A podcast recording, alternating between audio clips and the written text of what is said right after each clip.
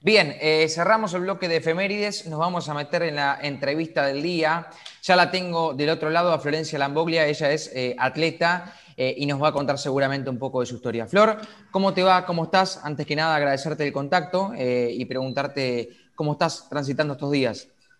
Hola chicos, ¿cómo andan? No, gracias a ustedes por la oportunidad y estar acá compartiendo un rato con ustedes.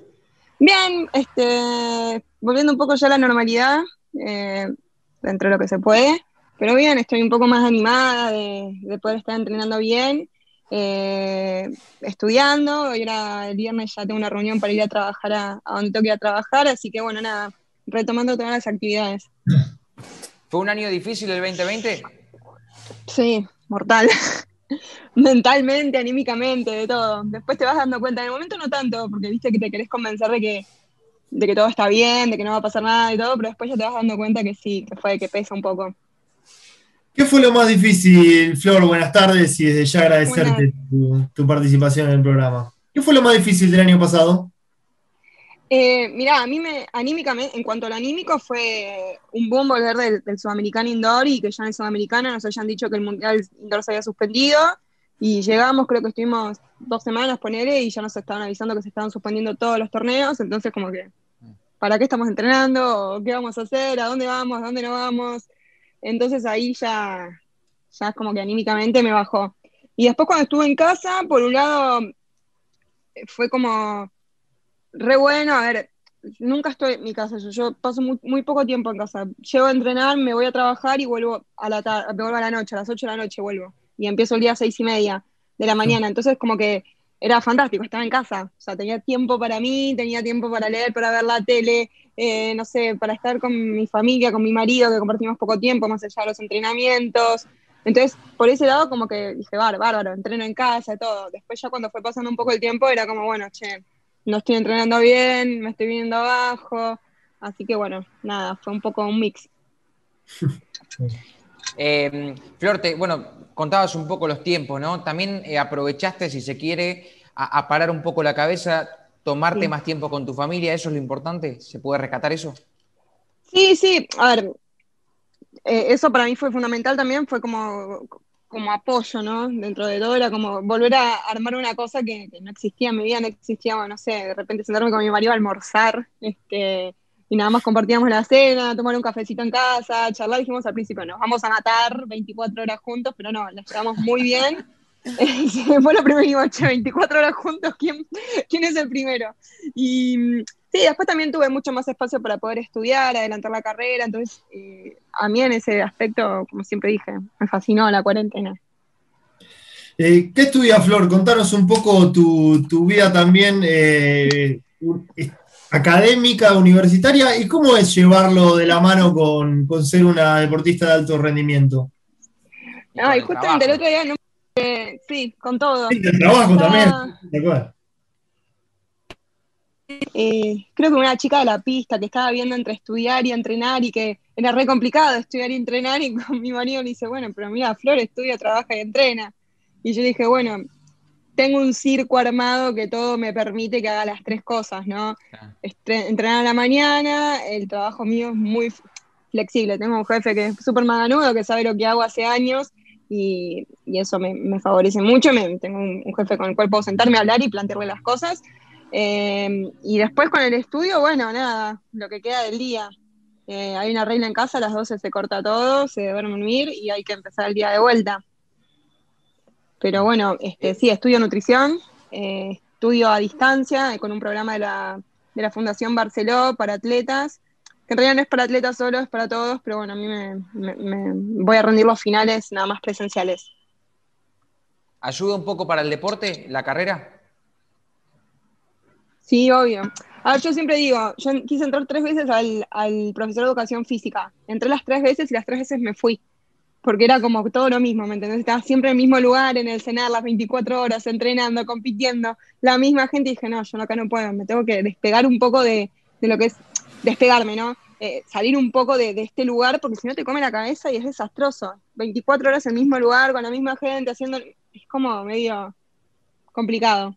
Así que sí, a mí estar fuera del escenario, estar estudiando otra cosa, por más que esté relacionado a lo deportivo, me favoreció mucho. Muy bien. Flor, ¿y qué, te fue a. en casa y atléticamente. Está bien.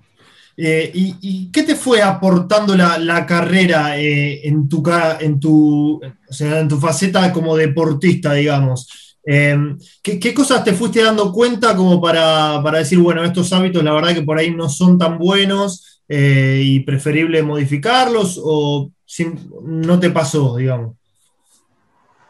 No, a ver, yo vengo con una educación alimentaria hace tiempo porque siempre estuve guiada por nutricionistas eh, nunca en exceso y nunca eh, restrictivamente, ¿me entendés? Era como una dieta deportiva, que bueno, tenía mis permitidos, de hecho lo sigo teniendo, eh, pero siempre digo, este, hay un montón de mitos que después, bueno, cuando vas estudiando te vas dando cuenta, ah, bueno, esto no es tan así. También las carreras de medicina varían mucho durante los años. Hoy es esto y mañana salió otro libro que dice, ay, no, científicamente es otra cosa. Entonces es una, es una carrera que varía siempre, pero sí eh, hay un montón de mitos que quizás yo estaba reconvencida, este, que los ves en las redes, que quizás capaz no lo los contra un nutricionista porque lo leíste, ya viste, lo leí, eh, y son mentiras, y perjudican un montón de chicos, a un montón de chicas, eh, con eso acarreas un montón de enfermedades, de trastornos alimentarios, que bueno, nada, hay que siempre consultar con un profesional. Flor, ¿tu entrenador es tu marido? Sí, hace nueve años. Este año van a ser diez. Eh, Once de atleta, diez de pareja. ¿Qué fue primero? Eh, bueno, fue primero entrenador. Claro. ¿Lo conociste ahí? Sí, a ver, yo lo conocía desde antes en la pista, pero no teníamos ningún tipo de relación y no era mi entrenador ni nada por el estilo. Y después cuando me pasé a Ferro en ese momento, yo no pensé que eran tantos años ya. Dije 11 años de atleta en Ferro, que ahora es Quirón.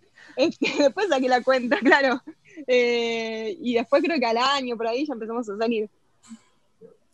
Eh, ¿Y, cómo, cómo, es el, día a día más allá de la pandemia? Digo, porque vos recién dijiste, tuvimos más tiempo en casa, pero más allá de la pandemia, ¿el día a día cómo, cómo es? En casa de atletismo no se habla. No, ya, lo tenemos así. No se habla, lo que pasó en la pista pasó en la pista y llegamos a casa y se habla del trabajo, si querés, de lo que te pasó en el trabajo, de lo que te pasó en la facultad, de lo que viste en la tele, pero tratamos de no hablar de atletismo porque estamos siempre metidos y no en lo mismo.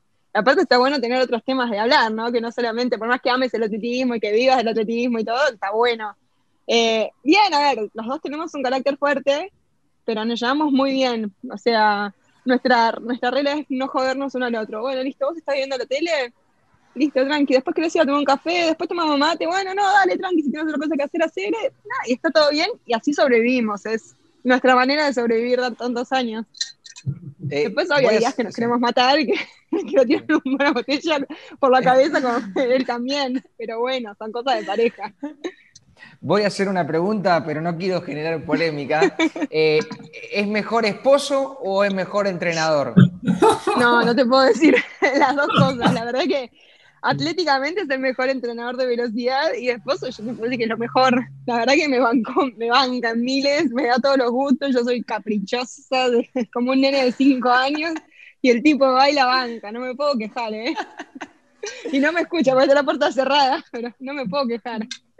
Por lo pronto lo elegiste para las dos, así que. No, se puede quejar tampoco, está haciendo las cosas bien.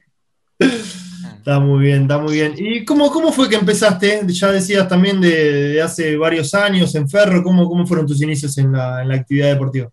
Eh, yo empecé eh, cuando tenía 12, 13 años, eh, hace 17 años casi, sí, 17 años en River. Y empecé porque me destacaba en el colegio y nada, querían probar a ver qué onda el atletismo. Tampoco era muy común decir, cuando le dijimos a mi mamá, con yo empecé con mi hermano. Eh, mi hermano, me, yo le llevo dos años a mi hermano y era, bueno, hacemos atletismo. ¿Y dónde vamos a hacer atletismo, chicos? ¿No quieren hacer natación, tenis, algo? atletismo.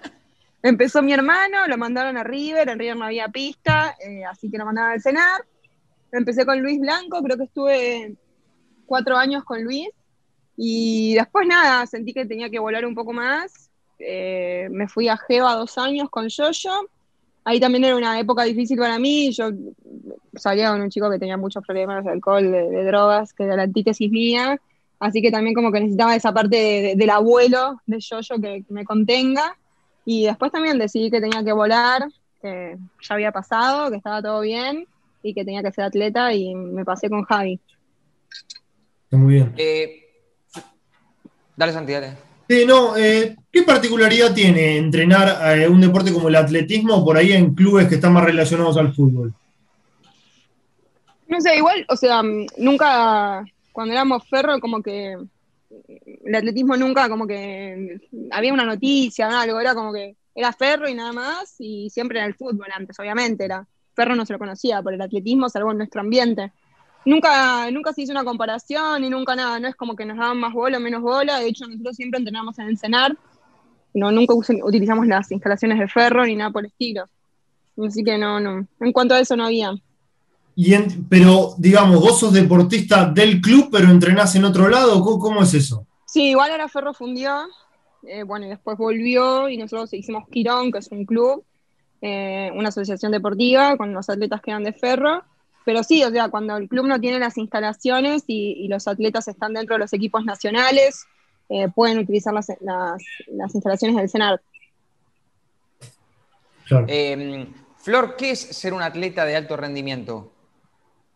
y es re difícil. Yo, a mí me fue cayendo la ficha después de un par de años, que no será solo, no es solo ser atleta, ir a la pista y entrenar y, nada más. Ser atleta de rendimiento es ir a la pista, entrenar, salir de la pista, ir al masajista, eh, bueno, la alimentación, descansar, eh, nada, a ver, sacrificar cosas, pero no, no es que me arrepiento de haber sacrificado un montón de cosas, de hecho lo hice con mucho gusto.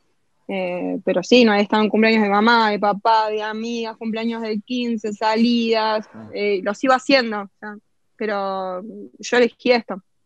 Pero ser atleta de alto rendimiento es todo, el descanso, el masajista, el kinesiólogo, todas las cosas. ¿Y qué te dio el deporte que crees que sin dedicarte al deporte de alto rendimiento no hubieras vivido? Me dio mucha independencia. Pensar que yo cuando tenía 13, 14 años, yo estaba subido a un colectivo y me estaba yendo a competir sin conocer a nadie. Eh, entonces, o sea, sí, me dio mucha independencia, me dio oportunidades para solucionar cosas que, cuando mi mamá y mi papá no estaban, estaba sola en otro país, en otro lado, era, bueno, a ver cómo lo solucionás. Eh, me dio un montón de amigos también y los sigo teniendo. Este, pero bueno, rescato eso. Creo que es, no sé si sería tan independiente o no sé cómo hubiese sido mi vida sin tener esto del atletismo. Está muy bien. Flor, si, hay eh, un, niño o una niña que se quiere dedicar al atletismo, ¿qué, le dirías vos ahora? Primero que lo disfruten, es lo mismo que me hubiese dicho yo cuando era más pendeja. Eh, que el atletismo está. a mí me encanta, como cualquiera, creo que cualquiera que, que hace su deporte le encanta el deporte que hace, ¿no? es un deporte muy competitivo y es muy solitario porque es individual. Y de repente de los deportes individuales y competitivos también es muy difícil sacar compañeros, amigos, ¿no? De repente decís, muy bueno, competí con esta chica, le gané, y capaz que la otra chica no está tan copada con eso. Este, pero diría que disfrute, que el atletismo no es solo un viaje, subirse a un avión y pertenecer a un equipo nacional. Es, más también de disfrutarlo y, creo que disfrutándolo es cuando mejor salen las cosas. Flor, eh, ¿cuáles son tus, pruebas favoritas o en cuáles te especializás? Y, en cuáles también probaste suerte y, por ahí dejaste o, no? No, siempre me dediqué a la velocidad. Eh, a lo sumo corrí 400, que no, no me dediqué a entrenar 400, pero cuando había algún torneo corría como, como para estar. Em, pero siempre me dediqué al 100, al 200 y después de grande, a los 25 años, me dediqué a hacer las vallas. Así que era un gran desafío y sigue siendo desafío. Está muy bien. ¿Y, qué, experiencias eh, destacarías de, tu carrera? Eh, ¿Cuáles tenés ahí guardaditas que decís estas un Montón. Y bueno, la, más reciente es la medalla del Sudamericano Indoor, em, el Mundial de Menores en el 2009, los Juegos de Sur, un montón de torneos que cada, un, cada torneo tiene su saborcito, ¿no? Capaz que no sacas una medalla, pero cada uno tiene su saborcito y sus experiencias. Muy bien, y entonces, ¿cuáles te quedan por cumplir, digamos? ¿Qué, qué sueños te quedan por cumplir? Me queda un Juego Olímpico, seguro. Este, si no es Tokio, es París. Eh, así que, bueno, nada, ese es el gran objetivo. Lo planteamos ya, lo hablamos, que si no era ahora, era el 2024. Bien, ¿hay chance de clasificar a, Tokio todavía? No sabemos, es muy variable. Europa empezó también, este, Europa empezó a competir en los indoor y eso le suma puntos a las europeas, entonces ahí como que se pone un poco más áspero todo. Pero ojalá que sí. A ver, cuando volví de Rosario estaba 80 en el mundo y, bueno, y eso después también la semana varía. Este, es, muy, es muy pronto. Si hubiese estado quinta en el mundo, bueno, sí te digo, mañana estoy en Tokio, pero es muy, es muy prematuro capaz de decirte que cómo sea el ranking, también cómo se dan las competencias de acá de Argentina. Ah. Eh, y nada, también, o sea, yo tengo la cabeza súper tranquila, ¿no?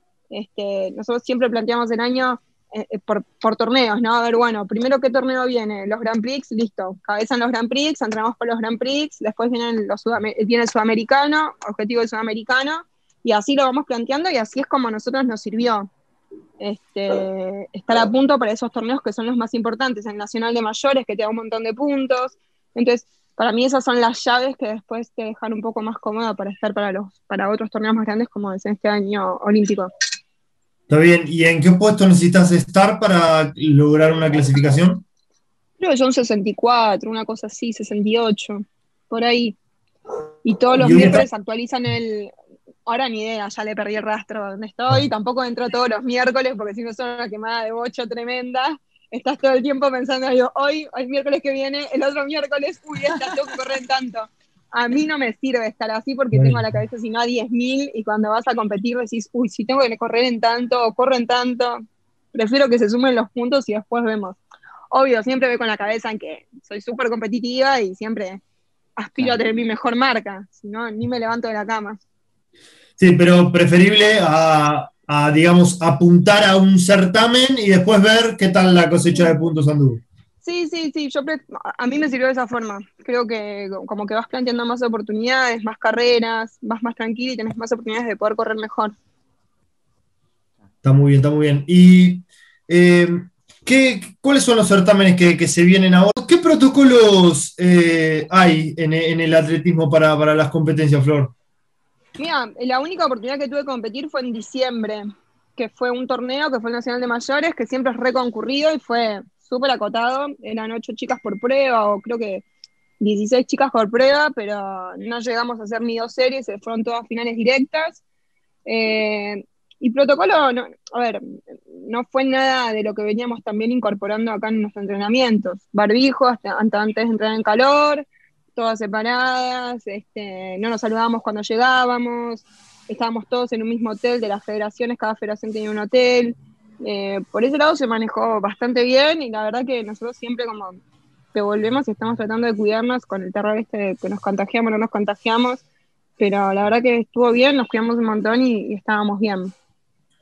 Muy bien, ya para, para ir cerrando, eh, Nacho, eh, preguntarte, Flor, una pregunta que siempre se lo hacer nuestro compañero que hoy está ausente, que es Achita Ludueña, que es sobre qué talentos desarrollaron, desarrolló cada persona durante el tiempo de aislamiento, ¿no? Porque eh, justamente tuvimos tiempo para, para, por ahí, para empezar a, ponernos al día con esa lectura que había quedado pendiente, para ver alguna serie, alguna película, algunos aprendieron a cocinar, otros a bailar, desafíos de todo tipo. Em, cocinar no aprendí a cocinar, me hice la cocinera re bien, pero no fue algo que me que duró en el tiempo, ni así que todo lo que habrán visto no duró mucho. Eh, la paciencia, sí, y aprendí a estar quieta, aunque no lo crean, es re raro, pero era como, che, llegué a casa, o, estoy en casa y me levanto sin despertador.